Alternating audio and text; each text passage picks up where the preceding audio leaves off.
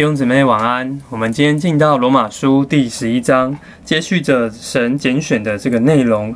那十一章的一开始一到十节呢，保罗用了一个比喻，说到恩典所保留的余数。那这个比喻呢，是出自于以利亚，他那时候向神控告这些以色列人没有一个是义的，他们杀了你的伸言者，然后好像只剩下我一个人是爱你的。然后这些人呢，甚至还要杀了以利亚。但是神呢，怎么回答？说他为自己留下了七千人，是未曾向巴利屈膝的。所以看见，虽然我们可能会会以为自己好像是这个剩下的，但其实神另外也已经有拣选了很多人，还是在这样暗处中在爱他，密的来寻求神的敬拜神的。那现今呢，五节就看到也是这样。照着恩典的拣选，还有剩下的余数，这个余数呢，就是就着这个外邦人所说的。那这个外邦人呢，就继续接续到第二段十一到二十二节，讲到外邦人的这个得救是为什么？是因为以色列的失脚。十一节看见保罗说，以色列失脚是要他们跌倒吗？绝对不是。这样的跌倒呢，其实让救恩能够临到外邦人。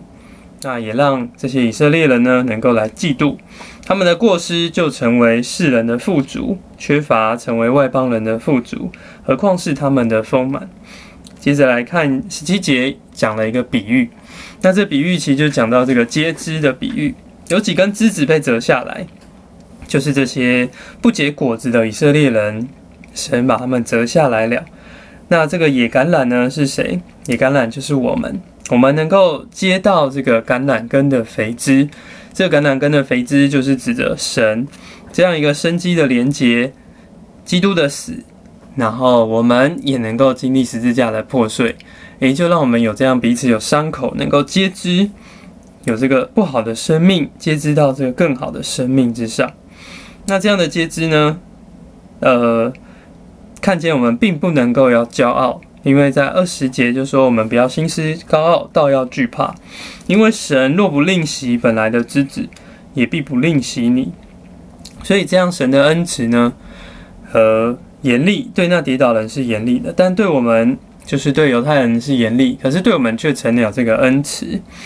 所以神让以色列失脚，是为了叫外邦人得救。那第三段呢讲到，诶，这样让外邦人得救呢，蒙了怜悯。确实能够叫以色列得着复兴。就我们来看到三十一节，他们现今也是不信从，但叫他们能够因着你们所蒙的怜悯，现今也就蒙怜悯。就你们就是指着外邦人，就是我们，所以因着我们蒙的怜悯，犹太人也都蒙了怜悯。这是何等的经纶，实在是神的计划。所以在最后呢，三三节，保罗是在对神拣选有一个赞美。